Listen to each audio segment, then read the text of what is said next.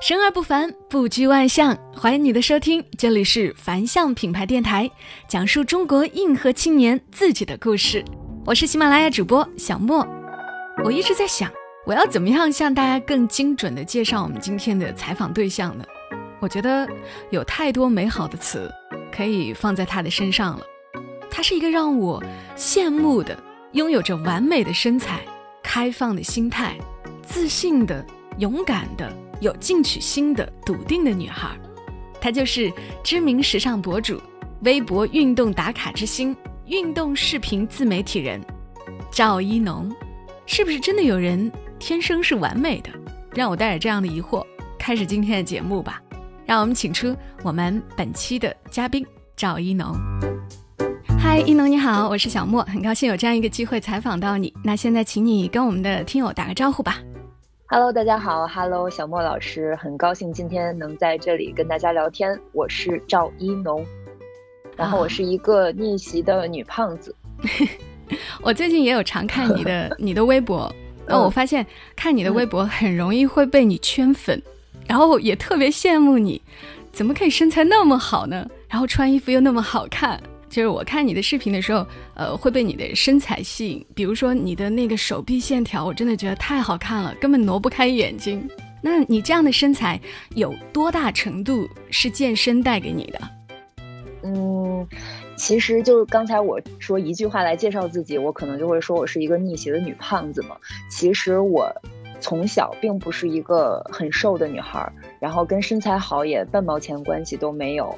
在十二岁的时候，发现自己这个肥胖已经成为了一个被很多男生起外号的一个原因，然后自己也比较没有自信，所以就开始积极的塑身，到现在可能已经有十八年的样子，我马上就要三十岁了。所以你问我这个身材的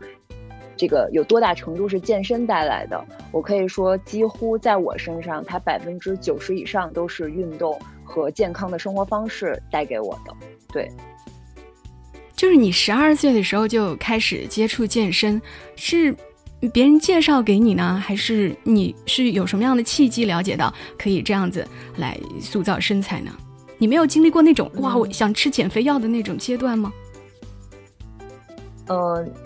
你这个问题问的特别好，是因为其实我十二岁的时候是一个最最最最不健康的减肥的方式，那个时候就完全靠节食。其实十二岁的时候是没有运动的，我真正开始规律的运动大概是从二十二岁开始，所以之前的这十年就一直在恶性循环的，嗯，就是吃了胖，然后饿了瘦，就是不停的在这种暴饮暴食和极端的节食当中去循环往复。但是在二十二岁的时候，就是开始接触到健身。然后接触到运动，就发现其实它是一个特别好的能够去塑形的这样的一个手段，所以才开始走上运动这条路的。嗯，这让我想起你曾经在微博上写过的一段话，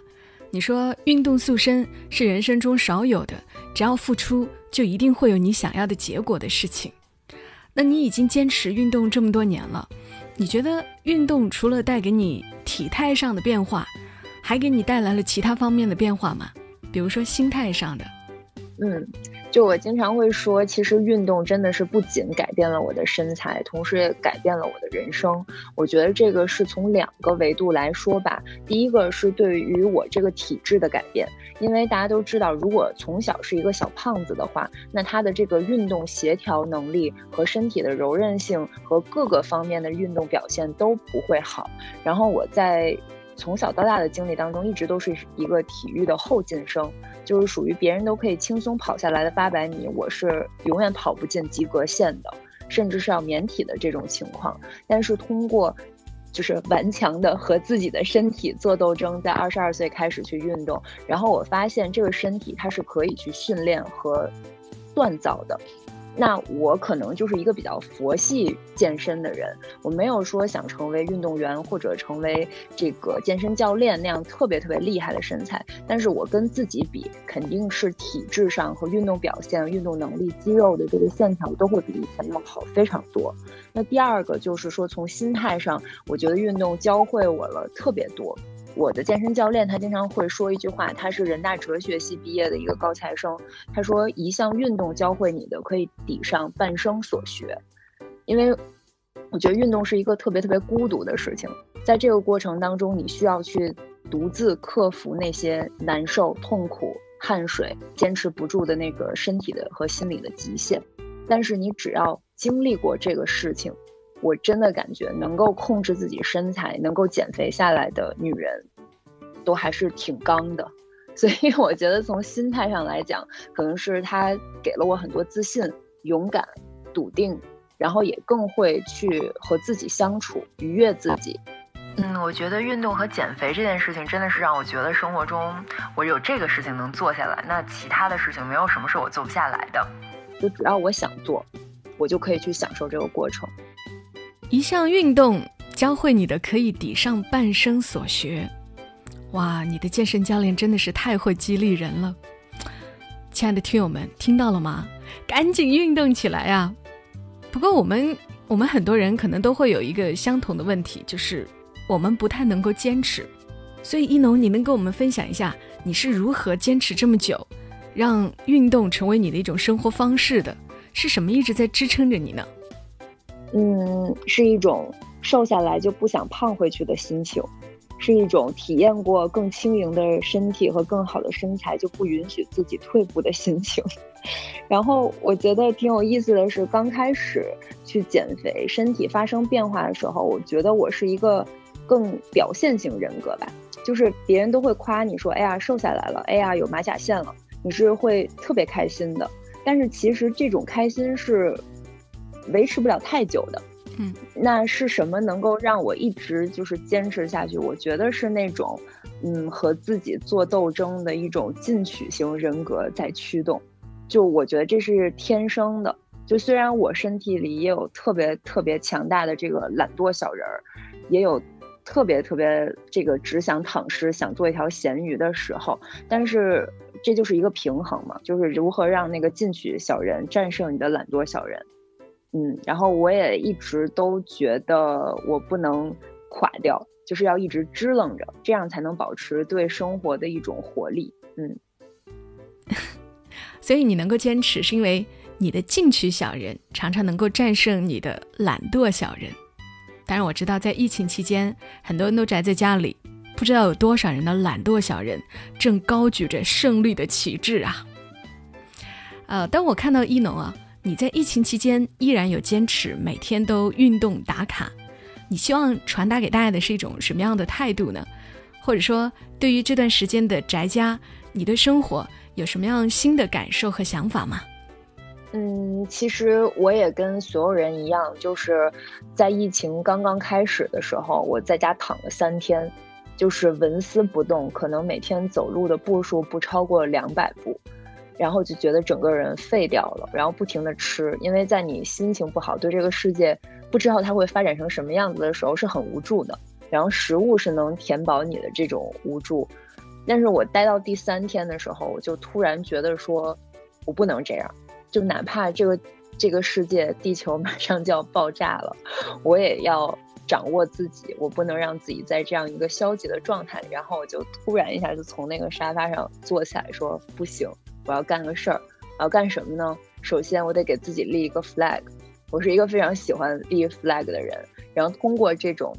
就是大家看到的，在微博上去发布这个“恋入三十岁”这样的一个话题标签，是我对自己的一个 flag，也是希望能在三十岁之前，嗯，用一种更积极的心态去面对它。毕竟是一个人生的新阶段。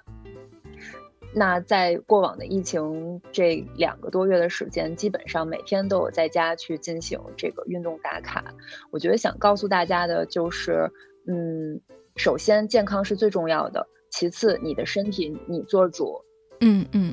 如果你对他放弃了，那没有人能帮得了你。嗯，是的。对，然后说到疫情宅在家，新的生活感受是，第一个是我觉得放慢了生活的脚步。然后我开始关注生活本身的样子，因为我不仅在做自媒体的内容，然后自己也在创业，嗯，有一家广告营销公司，嗯，在这个创创业的过程当中，大概有三年，我觉得我几乎是没有休息的，就是我的大脑是无法放松的。但是在疫情期间，这个整个社会突然停下了脚步，发现我在家有很多事情可以去做。然后我发现我住在这个房子里三年了，我甚至不知道每天下午这个阳光哪个房间的阳光是最好的，它可以看到屋子里的什么位置，这都是我在家这段时间的新发现。然后以及，嗯，开始重拾多年前留学的时候这个厨艺，我觉得去关注一个蔬菜。一块肉怎么把它们变成好吃的食物？我觉得这个都是在疫情期间让我开始重新思考自己和和世界的关系吧。嗯，第二个就是因为以前的工作性质属于经常要接触各种各样的人，新朋友、老朋友特别多，然后永远是在一个很热闹、很嘈杂的一个环境里。嗯，但是这个疫情我觉得是让我安静下来了，然后也享受这种独处的状态。就昨天看到。这个爱因斯坦他的那个《我我的世界观》这本书里面，他有说到一个观点，我觉得特别有意思。他说他一生都在保持着一种孤持，就是孤独的孤，持久的持，然后英文叫 apartness，其实就是与其他人保持距离，然后保持一个独立的、孤立的一个思考的状态。我觉得这个是疫情期间带给我一个特别好的感受，就是和这个世界保持了。半步的距离，但是可以更好的关注自己的内心，然后去过得更充实。嗯嗯嗯。刚刚你说到那个，你住了三年的房子，以前并不知道下午的时候哪个房间的阳光是最好的，真的特别触动我。嗯，让我想起了孩子的诗：“你来人间一趟，你要看看太阳。”我觉得你真的是一个又有活力又细腻的人。而且你体验到了人生的很多面，很多种可能。啊，我知道你呢，不仅运动方面很能够坚持，是运动视频博主。我还知道你还和你的另外两个小伙伴有一档音频节目。我也去听了这档音频节目。我记得有一期节目里面，你聊到你的大学专业是德语，你一开始还回你的高中母校北京人大附中去做过老师。这个去了做老师是你的父母要求的吗？毕竟很多家长都有哇，女孩子啊当个老师多好啊这样的观点。嗯，哇塞，太感谢了，真的有听到这么细节的内容。就是，嗯，其实我本科是北外德语系的，然后我到现在工作的所有经历，其实德语这个专业都还没有用得上。但是我刚刚开始去找工作的时候，家里是非常希望我能在德语这条路上能把它学以致用的。然后我妈妈是做老师的，她非常希望我能做老师。就是父母对女孩的期待，可能还是会觉得说，老师稳定啊，安全呀，有寒暑假呀等等。然后我当时也是说，那既然父母提出了这样的想法，我未尝不可去试一试呢。我是对任何的这种机会都是抱着一个开放的心态，因为我觉得我不自己试过，我根本不知道适不适合自己。然后我当时就申请了回我的高中人大附中去做这个，嗯，德语选修课的老师，然后同时也是学校外联部的一个岗位。然后他会要接待很多来自德国啊、瑞士啊这些国家的一些小朋友，然后他们来到这个学校来做一些暑期的交流。然后当时我是觉得挺有趣的。呃，因为我很喜欢和人打交道，我觉得在你把这个技能交给了对方，他也掌握了，然后他对你就是产生一种眼神里会发光的那种感觉是特别好的。但是我会发现说，这种学校里面的体制可能对于我这种就还挺放荡不羁、爱自由的人来说，挺难让我一辈子在这样的环境当中去工作的。所以后来就。排除了一个相对错误的选项，不是说它不好，它可能不那么适合我。对，所以你就选择了一条别的路，选择了一个自己从小到大就想做的领域，就是非常非常喜欢新闻传媒这个领域，从小就很喜欢。但是家里不太支持我学这个专业，但是就真正到工作的时候，发现只有热爱才能驱动你一直的坚持下去。所以还是选择了这个领域吧。嗯嗯，你在这个新闻传媒领域工作的时候，你有曾说过，在你二十六岁的时候，你遇到了一次职场的瓶颈，当时是一种什么样的情况呢？是你的心态经历了什么样的转变吗？嗯，因为我之前的职场经历其实是在一家英国的传媒公司，然后它也是在真人秀最爆火的那几年，一度引进了几十档国内非常知名的这个大型的综艺节目，像《中国好声音》《达人秀》等等。然后我等于是在英国留学之后，就在这家公司的伦敦。Office 里面上班，后来我就一路从伦敦办公室，然后到了他在上海的分部，然后后来又回到北京，创办了这个北京的 office，等于我从毕业就在这家公司，从来没有换过工作，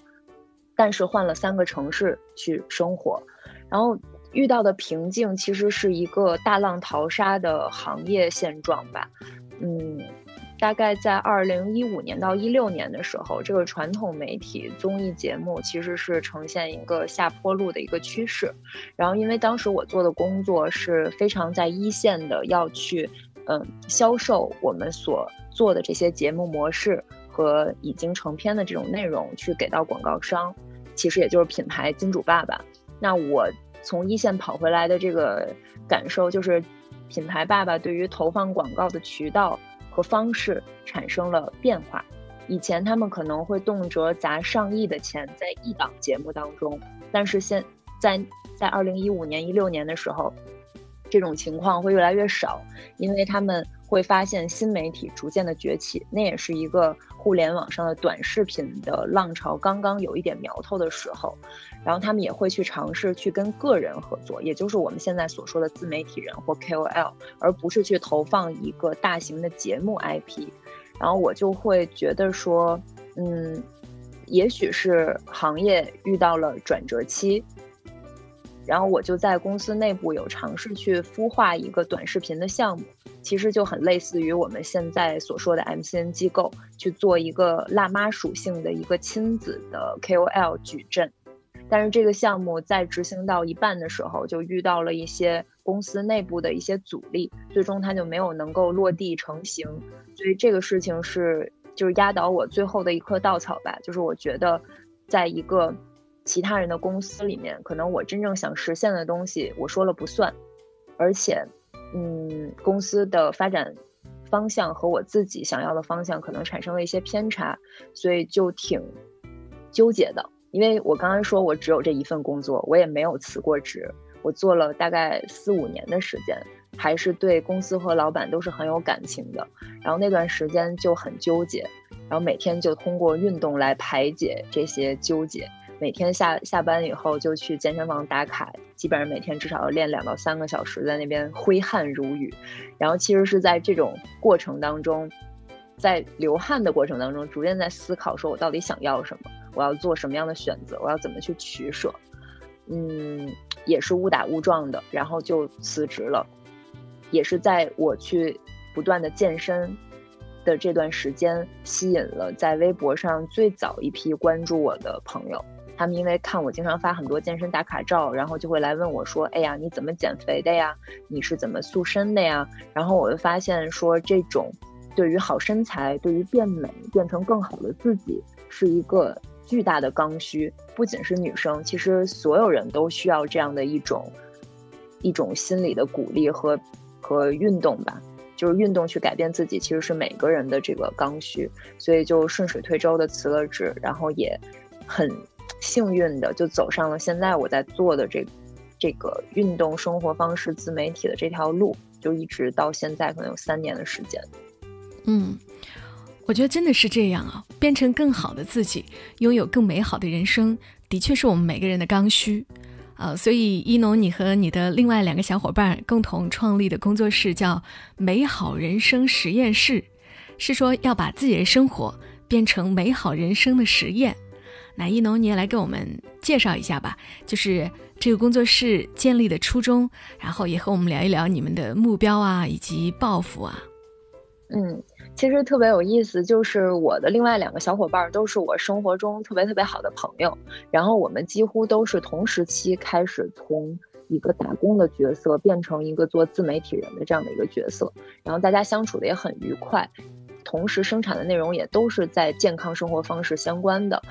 然后大家的理念也比较契合，就说那不然我们一起做点什么事儿。然后美好人生实验室这个名字也很有趣，是我和我的好朋友悠悠一起在三里屯的一个咖啡馆里，嗯，就拍脑袋想出来的，真的是拍脑袋，而且就想了这一个名字。我就说这个，觉得实验室是一个充满了泡沫、充满了可能性的一个特别性感的一个空间。然后“美好人生”这个这四个字听起来特别大。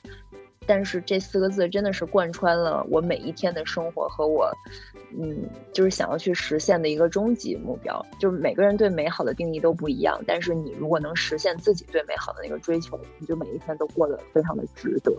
那具体到这个美好人生实验室，它是做什么的呢？首先，它是一个真实存在的地方，它就是我们现在工作的这个自媒体的工作室，然后它就坐标在北京的国贸某写字楼里面。然后也是我们很多视频拍摄产出的一个地方，然后我们公司的小伙伴也都在里面办公。第二个呢，它是一个自媒体的一个 IP，或者你叫它是一个品牌。那我们就是想把我们自己的人生当成一次实验，就是你能成为什么样子，你做了何种事情，会不会对你的人生变得更好，这都一个问号。但是我们以制造内容去体验，去做成视频的方式。反哺给这些在互联网上关注我们的朋友，特别是很多年轻的大学生群体，甚至更小的小伙伴。那如果能够给大家多一点对于生活的，嗯，可能性的想象空间，我觉得都是特别好的。嗯，在此之前，我们有做过两次美好人生实验，第一次是在二零一九年的最后一个月。我们的主题是说，在年底去拔掉那些你年初立了而没有做的 flag，人生到底会不会变得更好？然后当时我的这个 flag 是说，我想把我们家彻底的收拾改造一下，因为我的工作真的太忙了。我跟我老公是双创家庭，就是家里乱成行李箱七八个都摊在地上，然后衣帽间里面就是永远是爆炸一样的场景。我一直想收拾，但是我没有时间。后来我就是逼着自己去做了这样的一次大改造。然后还生产了一条视频，那条视频在微博和 B 站上都有很多小伙伴看过。我前前段时间去米兰参加那个时装周，还有一个造型师小姐姐说，我看过你的那条视频，然后我觉得真的非常神奇，就是这种很真实的去记录你的不完美的生活，但是你如何去把它变得更好一些，是很能够去打动人的。所以这个美好人生实验室就是这样的一个立意吧，就我们希望一直把这个实验继续下去。做一个体验派的人，看看我们还能成为什么样子。啊，做一个体验派的人，好欣赏这种活法呀！很喜欢你说的这一段。呃，其实我也特别爱看你的微博，我很喜欢看你在各种场合都充满活力、很有自信的样子。然后我看到你在今年初的时候，巴黎时装周的期间，也邀请你为我们凡向和李宁的合作款风衣进行了街拍。那在这里能跟我们介绍一下你对他的印象吗？并且分享一下你的穿搭技巧。嗯，呃，我觉得特别开心，就是我们拿到了那一件凡向和李宁的合作款的卫衣，其实应该是全球第一件吧。然后我们当时穿着它在巴黎时装周的这个会场外面去拍了两组照片，嗯，就是当时非常的拉风。因为时装周期间，其实是有很多国际上的媒体和时尚潮人都会聚集在那个地方，然后我们穿着那个很，嗯，潮流的，但是又有中国风的这种配色的卫衣，然后就非常的抢眼。然后我可以说一下我当时对那个衣服穿搭的一些小技巧，就其实它是一个戴帽子的卫衣嘛，那它的这个领口的位置和呃衣服的收腰身的位置，其实都是有这个松紧带的，然后它是可以收紧的。然后我发现，在近两年，就是大家非常流行去把这个松紧带弄到最紧，然后这样你的帽子和衣服的下摆的就会呈现出一种褶皱，然后这个褶皱就是可以比较方便你把这个衣服更往上拉一点，然后就会显得腿的比例非常长。然后如果这个卫衣是比较宽松的版本，然后下面你穿一个短裤或者是一个比较紧身的 legging，就会呈现一个上松下紧的这样的一个穿搭技巧，其实是非常显身材、非常显腿长的。嗯，非常谢谢一农特别实用的穿搭技巧。这样我们就先聊到这儿，那让一农休息一下。嗯，在和一农聊天的过程，我心里有很多的想法。我在想，我们每个人对生活和未来都会充满着一些幻想，想要拥有更美好的人生，或者说，我们想要把自己变成一个更完美的人。然而，一个人在多大程度上能够过上自己向往的生活，成为更好的自己，完完全全取决于是否能够将自己的意愿转化为行动力。就像一农所说的：“进取小人儿是否能够战胜懒惰小人儿？”所以，一农也不是一开始就是一个非常完美的人。而我也在想，虽然我们这一生是有限的，但我们还是有很多事情可以做。可以运动，可以旅行，可以阅读，可以学习，可以保持无限的好奇心，可以每天都多姿多彩。真的很感谢一农的分享。我们和一农的访谈呢，还会有一期节目，会和大家聊到他更多的经历，聊到他的旅行以及关于职业规划方面的建议等等，干货满满。千万记得要订阅我们的节目哦，更多精彩内容等你来听。这里是凡向品牌电台，凡向 ESOS。是专为中国千禧一代打造的全新生活方式酒店品牌，融合当代和传统，打造一个让客人展示自我的空间。目前，厦门凡向酒店已精彩亮相，武汉凡向、杭州凡向酒店也即将揭幕。网红感爆棚的酷炫设计，好看的李宁潮服，好吃的当地特色美食，好睡的智能床垫，好玩的喜马拉雅有声互动专区，还有智能机器人与智能音箱可调戏，更多有趣玩法。跨界互动，等待您亲自打卡与体验。我是小莫，谢谢你的聆听，邀请你继续收听反向品牌电台，我们下期再会。